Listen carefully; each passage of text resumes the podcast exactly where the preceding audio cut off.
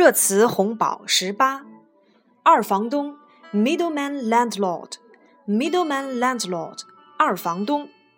中介充当二房东，蓄意抬高房租或鼓励房东提价，是此次房租暴涨的主要原因。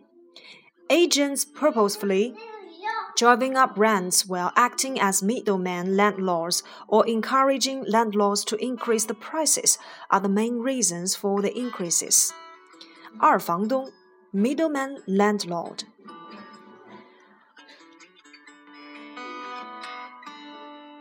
翻拍 reshoot the place. reshoot the place 翻拍。上世纪末，四大文学名著都已被拍成电视剧。如今，电视制作者又将对这些名名著呢进行翻拍。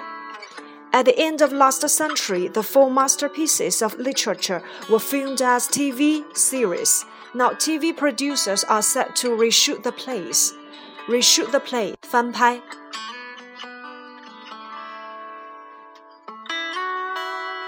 反按揭，reverse mortgage，反按揭，reverse mortgage。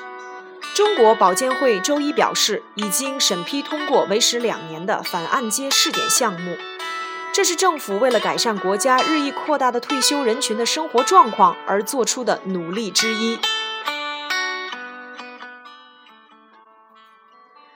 The China Insurance Regulatory Commission said on Monday that it approved a two year pilot program involving reverse mortgages, part of the government's drive to improve the situation of the country's rising number of retirees.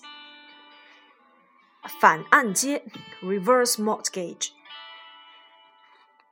反恐部队 （counter-terrorism unit） （counter-terrorism unit） 美国官员表示，中情局追踪到了拉登藏身之地之后，顶级军事反恐部队海军海豹突击队第六分队的精英部队搭乘四架直升机飞往该地。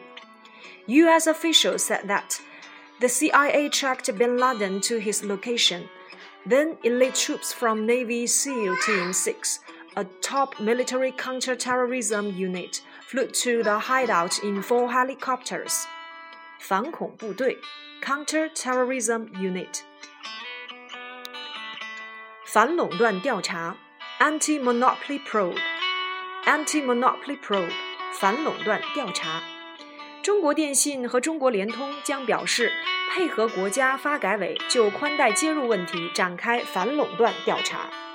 China Telecom and China Unicom said they will cooperate with an anti-monopoly probe of their Broadband Internet Services by National Development and Reform Commission 反垄断调查 Anti-Monopoly Probe 反倾销税 Anti-Dumping Duty Anti-Dumping Duty 反倾销税。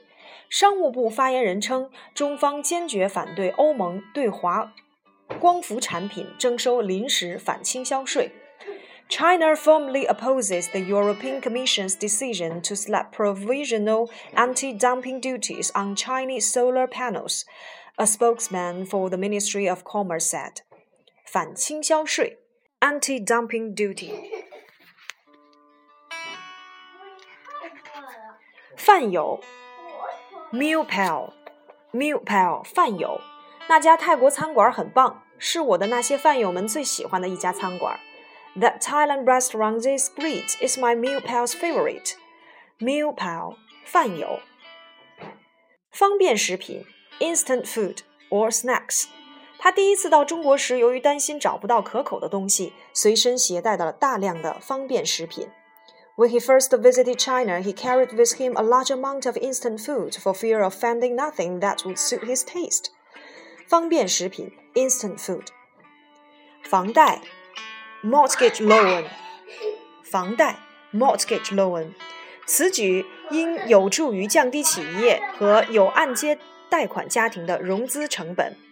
The move should help to reduce financing costs for corporations and households with mortgage loans. 房贷 mortgage loan。